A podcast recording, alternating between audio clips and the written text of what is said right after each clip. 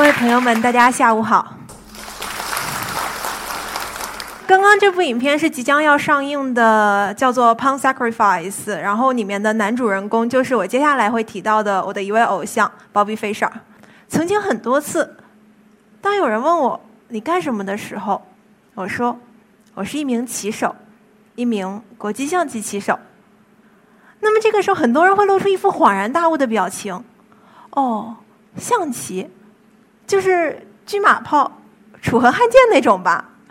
我说不是，是国际象棋。我们有皇后，我们的小兵可以生变，我们没有楚河汉界之分。在理清两者的区别之后，又会有一些人开始好奇的问：“那你们的最高级别也是九段吧？” 又被当成围棋了。那么在多次经历这样的场合后，我一发希希望有一个机会。能够带与大家分享国际象棋的特点与魅力，因为一席，我有了这个机会，所以今天我站在了这个舞台上。我是侯一凡，一名志在将国际象棋作为一种乐趣进行到底的专业棋手。那么，在正式开始我的内容之前，我想先向大家简单的介绍一下国际象棋。当然了，前提是。一席同意一整个下午的时间都交给我，或许才能够给你们讲的更清楚一些。不过我估计照那么下去的话，咱们坐在前排的朋友们可能就不用这么辛苦了，因为那样你们就可以有更舒适的座位了。但是不好意思，接下来我只是想占用一小段时间与大家分享我最喜欢的国际象棋棋子，也就是小兵。他因为力量微小，而且数量众多，所以常常被人们所忽视。他在原始位置的时候可以向前挺进两步，而一旦离开了原始位置，就只能一步一步的向前走。这听上去没什么特别的，但他与其他所有的棋子有两个不同：一是他只能前进，不能后退，也就意味着。每推进一步都必须经过深思熟虑，否则一旦过了这村儿就回不了这店了。二是当他顺利到达对方底线的时候，可以生变，变成除了国王以外的任何一个棋子。我觉得这就像我们的人生一样，只要做了决定，就不能够回头。我们业界常说的一句话就是：尽管这是一个八乘以八的正方形棋盘，但上面的可能性是无穷无尽的。在国际象棋中，开局第一个回合，双方就各有二十种不同的选择，也就意味着，在交手仅仅一个回合之后，棋盘上就可能会出现四百种不同的局面。而国际象棋当中可能出现的局面的总数。相当于太阳系中原子的数量，这就是为什么它被我们称作没有硝烟的战场，可能也是这么多年来，它如同磁铁般吸引着我，不断去深入、去钻研的强大力量。那么，了解我的人或许知道，走进六十四个黑白世界对我来说就是一种机缘巧合。起先，我是与小伙伴们玩那种六角星形的玻璃球跳棋。当时教我的都是比我大几岁的哥哥姐姐们，但我上手后很快就能战胜他们。我的父母在知道这个情况后，就商量着说，让孩子学一项智力运动吧。说是智力运动，但当时在我们老家兴化，能够选择的无外乎是国际象棋或者围棋罢了。而我选择国象的原因也很简单。根本没有想得到，说我未来打算走专业道路，我想成为一名职业棋手，而只是被他的棋子造型而吸引。在老家学了一年多，是那种兴趣班式的学棋，主要以对弈为主。至今我还清楚的记得，我的启蒙教练经常手捧一本年龄比我还要大得多的国际象棋词典，从中择出不同的变化。让学员们根据规定好的前几步，也就是开局最基本的模型去对弈。我们可以看一下，这是当时我训练的场景，应该是六岁左右的时候。现在回过头来看，虽然当时那种训练方式在短期内能够起到一定的作用，但并不利于长期发展。毕竟，国际象棋是一项需要理论和知识基础作为铺垫的实践性项目。正式决定去山东是在二零零一年的暑假，我还清楚的记得那是一个炎炎夏日的夜晚，我和父母将凉席铺在地上。当时我的心里就开始憧憬着这个不一样的暑假。我一直认为，我只是利用这一段时间出去特训，提高一下棋艺。等到九月份还是会回来上学的。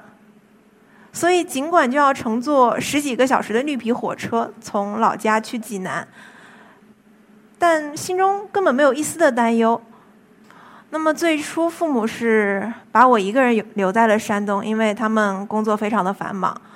后来，经不住我每天的小伎俩，就是各种连哄带骗，然后妈妈就决定办理停薪留职，来到济南陪我。当然，我相信这背后更主要的原因可能是。父母那种出自本能的担忧，毕竟当年我只有七岁。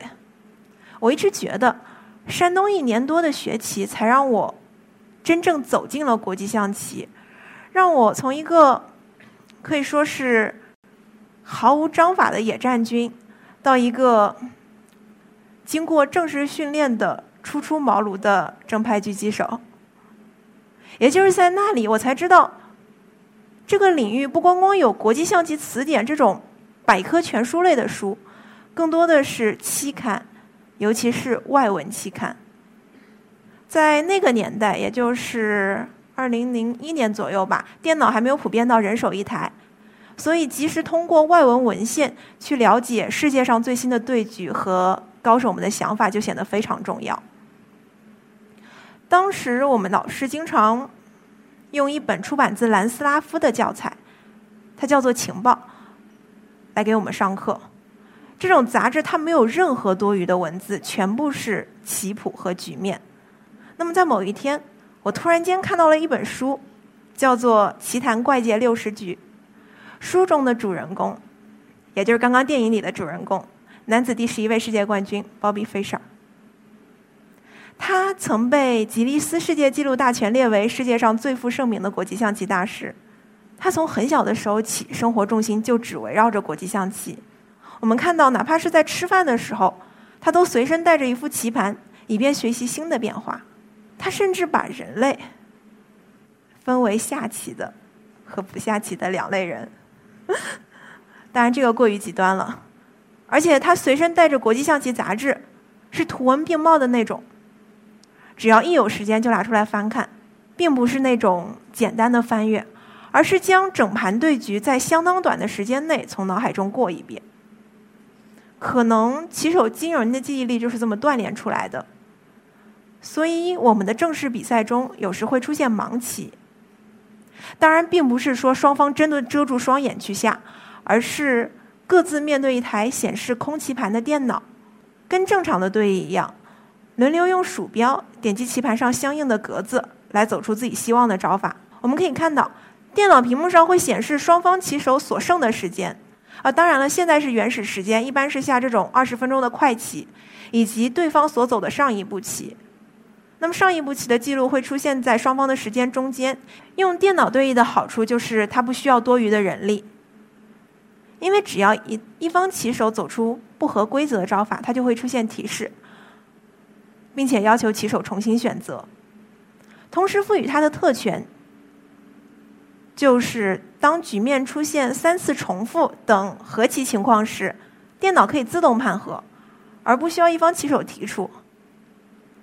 当然也有弊端，尤其是对不够细心的棋手来说。其实我就有过一次那样的经历，那是二零一一年的世界智力精英运动会。当时我对来自立陶宛的棋手，在一个已经大优的局面当中，对方只有两种选择，分别是用 F 马或者说 E 马吃掉我在 D 四的象，而如果正常的招法用 F 马吃回的话，我将可以保持细微却足够取胜的子力优势。可能对手也是意识到了这个情况，于是选择了出乎意料的放弃皇后的招法，即用一马去吃回。我们可以看到，在大屏幕的右右边有这两部招法的不同记录，唯一的区别就是在第二个字母 F 跟 E。如果不细看的话，很容易想当然。我当时也就犯了这样的错误，于是根本没有吃对方送到嘴边的皇后，就这样输掉了这盘棋。当然，幸运的是，这没有影响到最后比赛的成绩，我还是顺利的夺得冠军，并且在第二年同样的赛事中卫冕。遗憾的是，自二零一二年之后，盲棋分项就从世界智力金运动会当中消失了。组织者甚至还跟我开玩笑的说：“我们我们不能让所有的冠军都让。”都让你包了，所以我们决定用巴斯克赛制来代替盲棋。哎，我当时真的非常郁闷。啊，当然这是后话，我们还是回到前面讲的菲舍尔身上。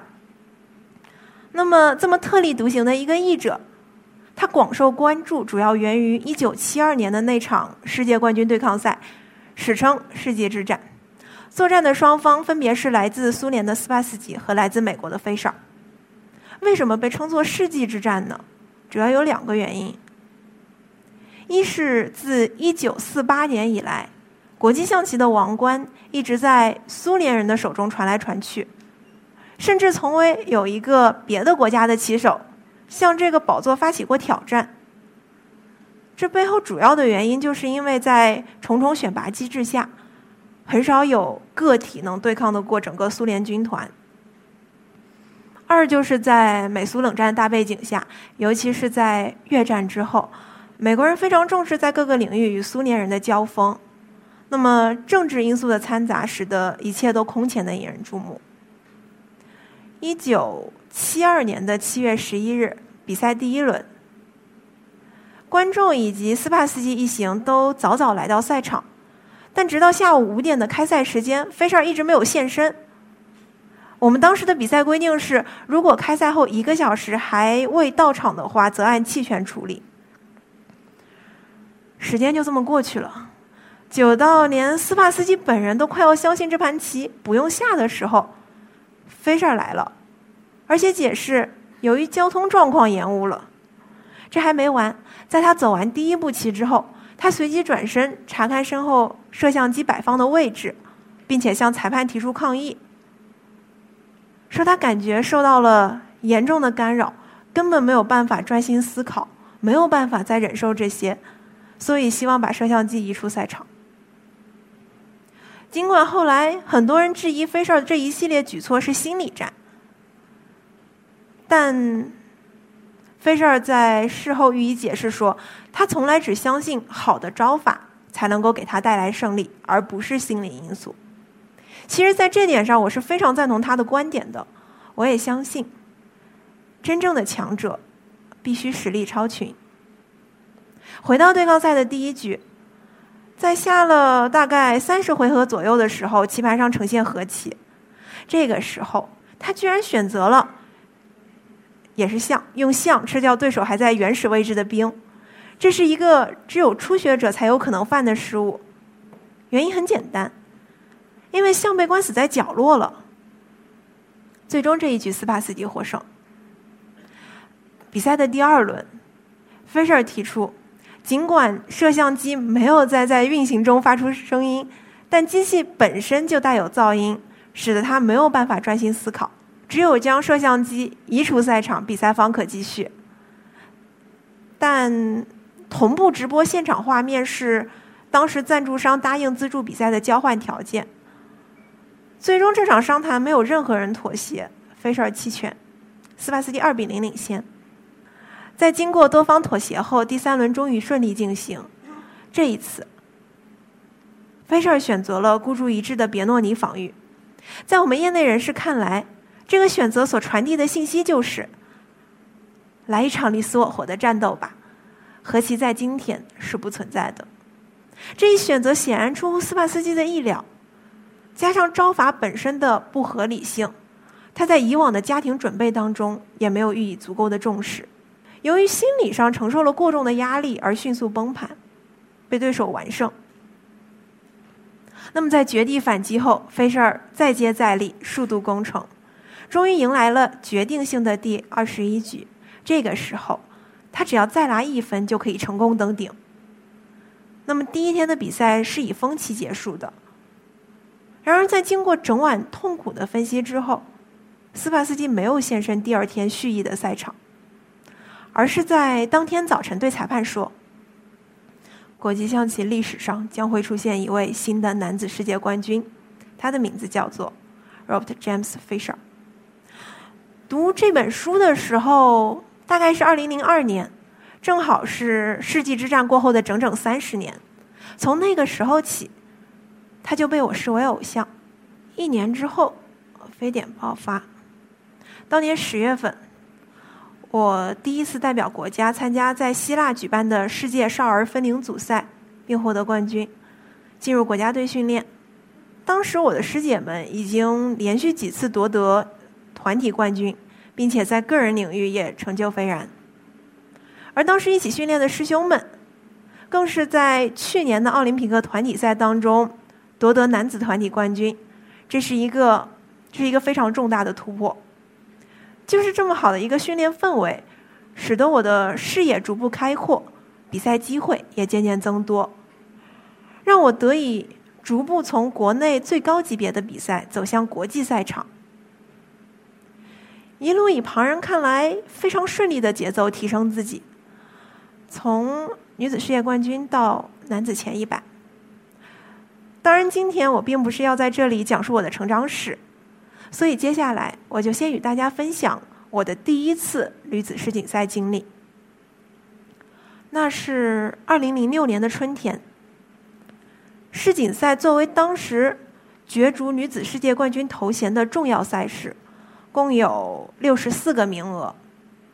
入选者一般需凭借国际等级分或者区际赛冠军等方式入围。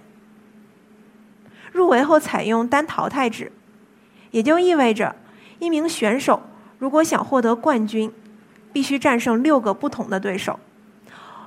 我们可以来看一下这张图，这是被我们称作 pairing tree，就是一个树状的对阵图。但其实这个不是我们当年女子世锦赛的，而是接下来九月份将会在阿塞拜疆举办的男子世界杯的图。我们可以看一下，大家看到我在哪里了吗？这是我的签。那么我第一轮的对手是你们知道来自哪个国家吗？就是刚刚阮老师提到的亚美尼亚。其实啊，亚美尼亚在国际象棋界是实力非常强劲的一个国家。他们的男子曾经连续几次夺得过冠军，而且他们的总统也把国际象棋视为他们国家最重要的体育运动。啊，当然了，其实我也是在今天早上才知道的。这个签由于一个棋手的退出而出现了变动，所以可惜我对不到这个对手了。我的新的对手是一名来自巴西的棋手。OK，我们我们还是回到第一次女子世锦赛经历吧。作为当时参赛年龄最小且等级分排名较为靠后的棋手，我第一轮就对到了被誉为棋坛最强姐妹花之一的俄罗斯棋手大克辛采娃。当时他们的教练也曾长期担任男子世界冠军卡斯帕罗夫的教练，可能是我天生的性格比较乐观吧。于是，尽管面对这么强劲的对手，我还是抱着一种重在参与的态度去参加这次比赛。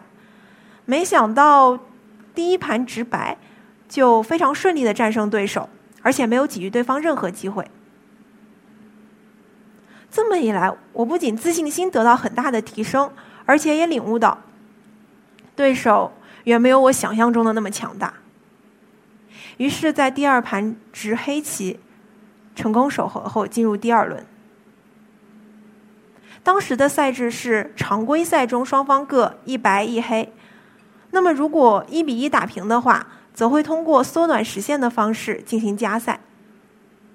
极端的情况下，会出现始终一比一打平的情况。了解的人可能知道，国际象棋当中是有和棋存在的。那么这个时候，我们就得通过突然死亡法，也就是 sudden death 来决出胜者。所谓突然死亡法，即白棋比黑棋多一分钟，无论是局面不行了，还是你没有时间了，都会被判负。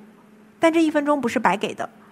如果如果白棋没有赢到的话，就会被判作黑胜，毕竟黑方少了一分钟。所以这就是为什么被我们称作突然死亡法，因为必须有一方棋手在今天推出角逐。当然，可能我当年的性格比较干脆，根本就没有进入到加赛的阶段，在第二轮也是以二比零淘汰了乌克兰的女棋手茹科娃。对了两个等级分都比我高了两百多分的参赛棋手，以四盘棋三点五分的成绩进入第三轮。